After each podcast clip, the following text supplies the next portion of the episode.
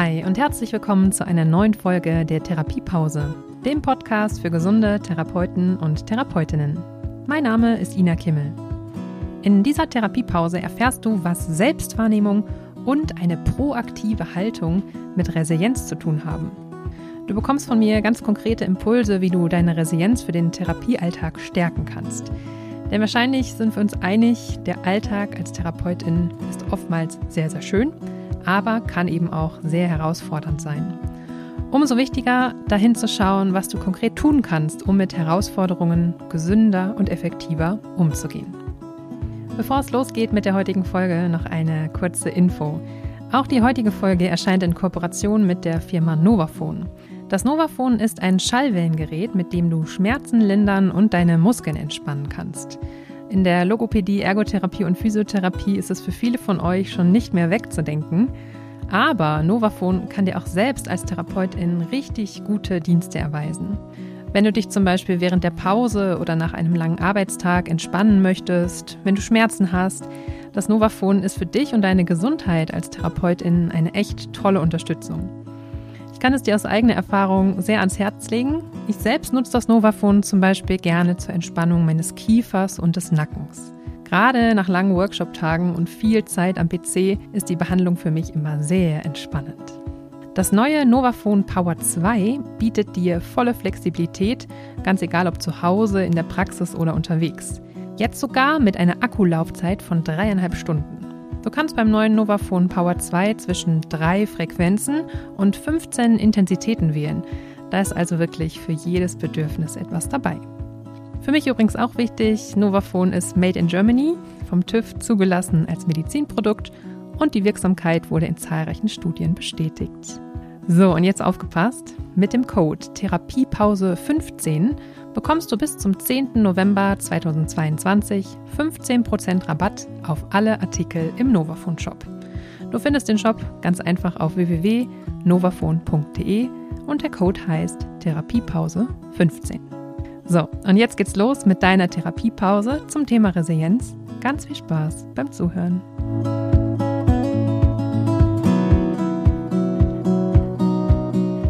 So, hallo, hallo. Los geht es mit dieser Folge, in der wir mal der Frage nachgehen, was denn Selbstwahrnehmung und eine proaktive Haltung mit Resilienz, also mit psychischer Widerstandsfähigkeit zu tun haben. Dass Resilienz ja sozusagen unsere Superpower im, im Therapiealltag sind, habe ich ja an vielen Stellen schon gesagt und vielleicht hast du auch schon mitbekommen, dass ich ein großer Resilienz-Fan bin. Denn Resilienz bedeutet, dass ich in der Lage bin, mit herausfordernden Situationen, mit Stressoren, mit Krisen in meinem Alltag umzugehen. Und wie ich ja schon im Intro gesagt habe, hält der Therapiealltag oftmals einige Herausforderungen bereit. Das sind teilweise Herausforderungen, die wir schon so ein bisschen auf dem Schirm haben, können aber auch ganz unvorhersehbare Herausforderungen sein, wie zum Beispiel auch eine Pandemie, die uns alle in den letzten Jahren ordentlich durchgerüttelt hat und ähm, sicherlich für viele eine Herausforderung im Berufsalltag war. So, dann gehen wir mal rein in den ersten Punkt, der als Basis für Resilienzentwicklung super, super wichtig ist, und das ist die Selbstwahrnehmung. Wir können kein Thema angehen oder kein Problem lösen, wenn wir nicht überhaupt wissen, was denn überhaupt unser Problem ist und was uns vielleicht auch herausfordert im Therapiealltag. Das heißt, mein erster Impuls für dich ist, schule deine Selbstwahrnehmung in Hinblick auf Stressoren im Therapiealltag. Frage dich also mal ganz konkret, was bringt dir Freude, was fällt dir leicht und was zieht dir aber auf der anderen Seite auch sehr viel Energie, was fällt dir schwer, was sind so die Dinge, wo du denkst, oh, da habe ich nicht so wirklich Lust drauf, das finde ich immer anstrengend, nervig, herausfordernd, davor habe ich vielleicht auch Respekt oder Angst. Ja, also geh da mal ruhig im Bereich der Selbstwahrnehmung rein und rufe dir all diese Situationen mal hervor. Und wichtig dabei ist, nur weil du vielleicht das Gefühl hast, dass anderen KollegInnen diese Bereiche leicht fallen, muss das noch lange nicht heißen, dass sie dir auch leicht fallen. Ja, also sei ehrlich zu dir selber und frage dich, was sind denn deine persönlichen Stressoren, die dich so im Moment oder grundsätzlich im Therapieberuf umtreiben? Und du bist keine schlechte Therapeutin oder kein schlechter Therapeut, wenn du einige Bereiche in deinem Job einfach als herausfordernd empfindest. In der Resilienzforschung gehen wir davon aus, dass Stressoren, Herausforderungen zum Leben dazugehören und dass wir noch so resilient sein können. Wir werden nicht vermeiden können, dass die immer wieder auf uns zukommen. Das heißt, finde ich auch, dass wir okay damit sein dürfen, dass Herausforderungen halt zu unserem Leben dazugehören, dass die kommen werden und dass wir aber, und das ist der wichtige Punkt, dass wir aber in der Lage sind und in der, uns in die Lage bringen können, diese Herausforderungen auch zu meistern. Also geh mal gedanklich deinen Arbeitsalltag durch und scanne ihn dahingehend. Was ist für dich anstrengend, herausfordernd? Und schau gerne auch mal dahin, was sind die Dinge, die dir Energie geben, die dir leicht von der Hand gehen. Wenn du das gemacht hast, dann bist du schon im, in puncto Resilienzentwicklung einen wichtigen Schritt weiter. Denn du hast womöglich ein bisschen mehr Klarheit darüber gefunden, was denn wirklich jetzt in deinem Alltag die Punkte sind, an denen es sprichwörtlich hakt. Denn manchmal, vielleicht kennst du das auch, haben wir nur so ein diffuses Gefühl von Unzufriedenheit, wenig Energie, oh, alles ist irgendwie anstrengend, aber können vielleicht gar nicht so genau beschreiben, woran das liegt. Dann sind wir nach einem Arbeitstag einfach nur sehr, sehr erledigt, haben keine Energie mehr übrig für Freizeitaktivitäten, Telefonate, Freunde treffen. Und wenn uns jemand fragt, hey, wie war dein Tag, dann kommt vielleicht nur sowas wie, oh, das war irgendwie anstrengend. Ich weiß auch nicht, nervt irgendwie alles. Ja, vielleicht findest du dich in so einer Beschreibung ähm, hin und wieder wieder. Und das ist natürlich auch völlig in Ordnung, zwischendurch Ballast abzuladen bei jemand anderem und zu sagen, boah, es war einfach nur anstrengend. Wenn wir uns jetzt den Bereich der Resilienz anschauen, wäre aber ein wichtiger nächster Schritt hinzuschauen, was ist es denn jetzt konkret, was da gerade so anstrengend ist. Ja, also im Prinzip etwas mehr reinzuzoomen in die konkreten Auslöser für diesen Energieverlust, für diesen Stress, für diese Unzufriedenheit. Natürlich ist das Problem jetzt damit noch nicht gelöst, kannst jetzt sagen, ja, Ina, toll, und jetzt weiß ich das dann. Und dann, ja, genau, du hast das Problem damit noch nicht gelöst.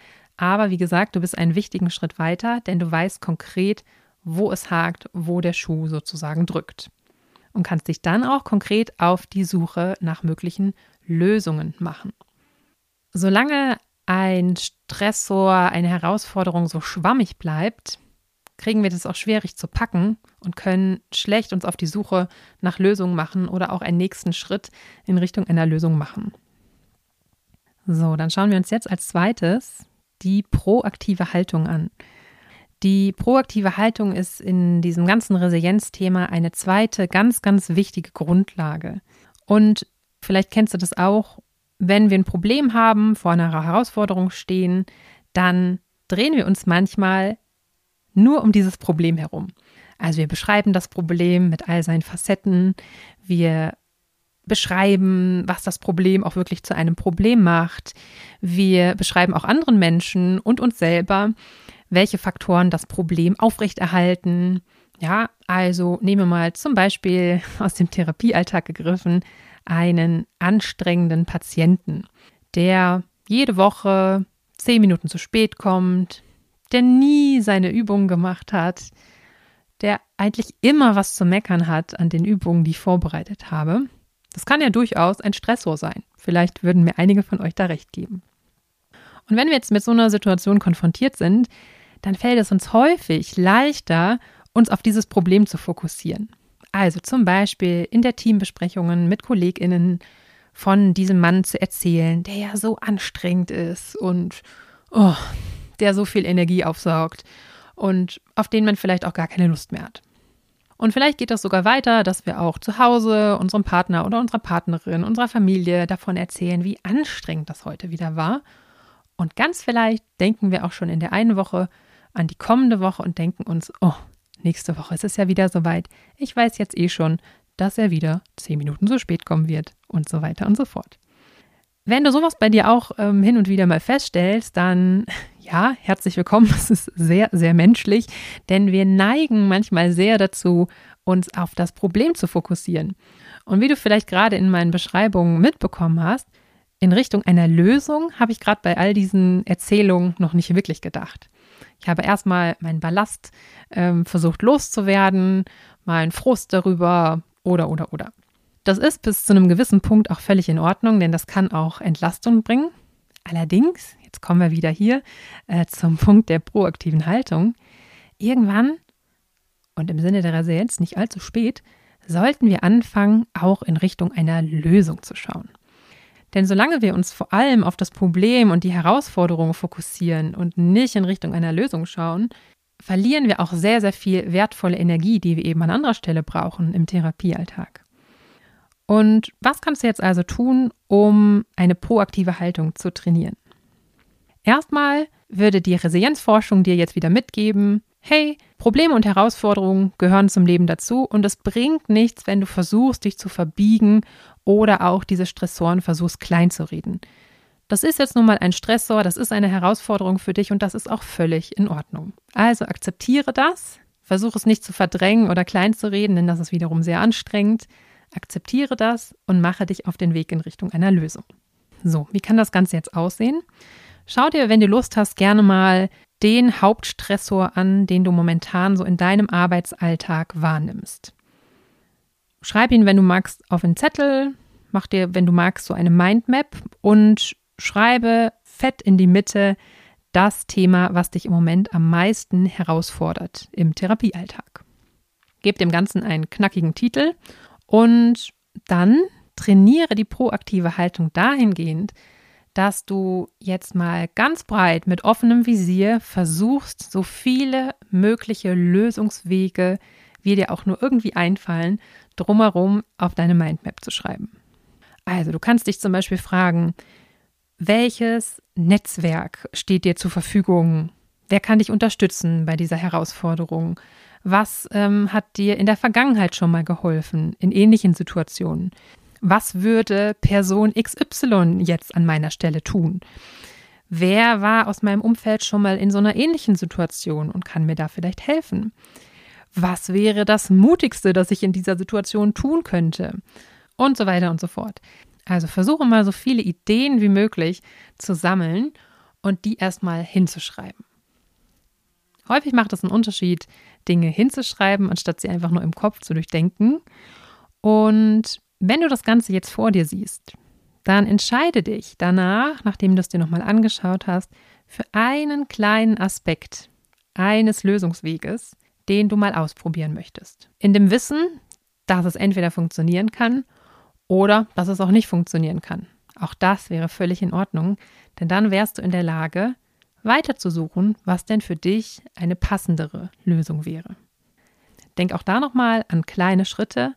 Also welche kleine Veränderung könntest du anstoßen? Welchen kleinen Schritt könntest du gehen, um diesen großen Stressor vielleicht zu einem etwas kleineren Stressor zu bekommen oder ihn sogar perspektivisch aufzulösen? Was müsstest du dafür ganz konkret tun? Und sei dir darüber bewusst, dass es völlig in Ordnung ist, dass du diesen Stressor wahrnimmst, dass es für dich einfach nervig anstrengend ist und übernimm Verantwortung dafür, dass du auch selber in der Lage bist, dahingehend für dich eine Veränderung anzustoßen. Und was das für eine Veränderung sein kann, das ist ja ganz, ganz individuell.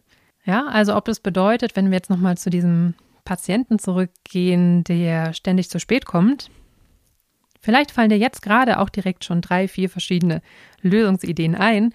Ich brainstorme jetzt gerade mal und vielleicht kannst du da so ein bisschen mitgehen.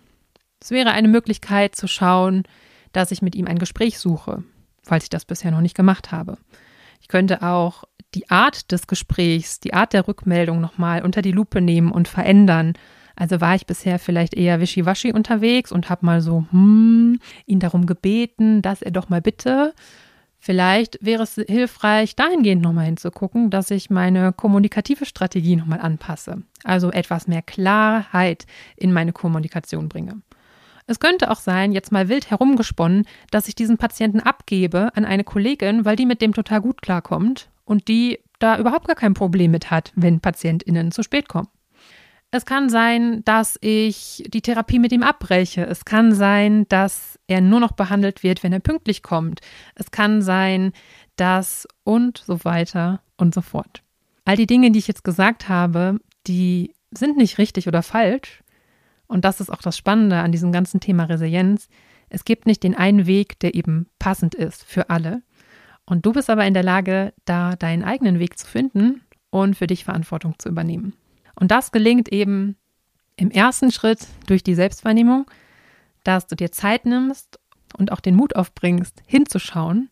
Und den zweiten Schritt, eine proaktive Haltung zu üben. Und nicht böse zu sein, wenn du hin und wieder nochmal verfällst in, in das Muster, oh, Augen zu und durch, das muss ich halt so akzeptieren. Ja, sondern in kleinen Schritten Verantwortung zu übernehmen und zu gucken, was kann ich denn tun, um meine Stressoren, meine Herausforderungen anzugehen. So, und was hat das jetzt alles mit Resilienz zu tun?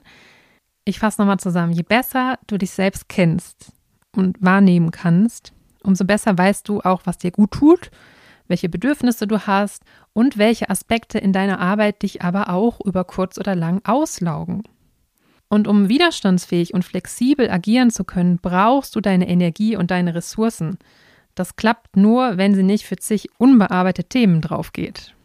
Ja, deshalb üb deine proaktive Haltung, bleib dran, verändere Situationen, sodass sie eher zu dir passen und sodass du diese Situation bewältigen kannst. Du verlässt dadurch diese passive, problembehaftete Rolle und kannst deinen Arbeitsalltag wieder gestalten. Das heißt jetzt übrigens nicht, dass ab dann alles nur noch easy peasy verläuft. Ja, denn wir erinnern uns nochmal daran, auch die Resilienzforschung sagt, Stressoren, Herausforderungen gehören zum Leben dazu. Die können wir nicht wegdiskutieren, die sind halt mit da. Aber wir wissen, was wir brauchen, um wieder auf die Beine zu kommen. Wir haben einen Blick dafür, was wir gut können. Wir wissen auch, wie wir mit ähnlichen Situationen in der Vergangenheit schon mal umgegangen sind, was uns dabei geholfen hat. Und wir handeln, anstatt einfach nur auszuhalten. Und das ist alles Resilienztraining pur. So, und jetzt hoffe ich, dass bei diesen Impulsen auch etwas Interessantes für dich dabei war. Lass es mich gerne wieder wissen. Schreib mir eine Nachricht oder kommentiere unter dem Post auf Instagram.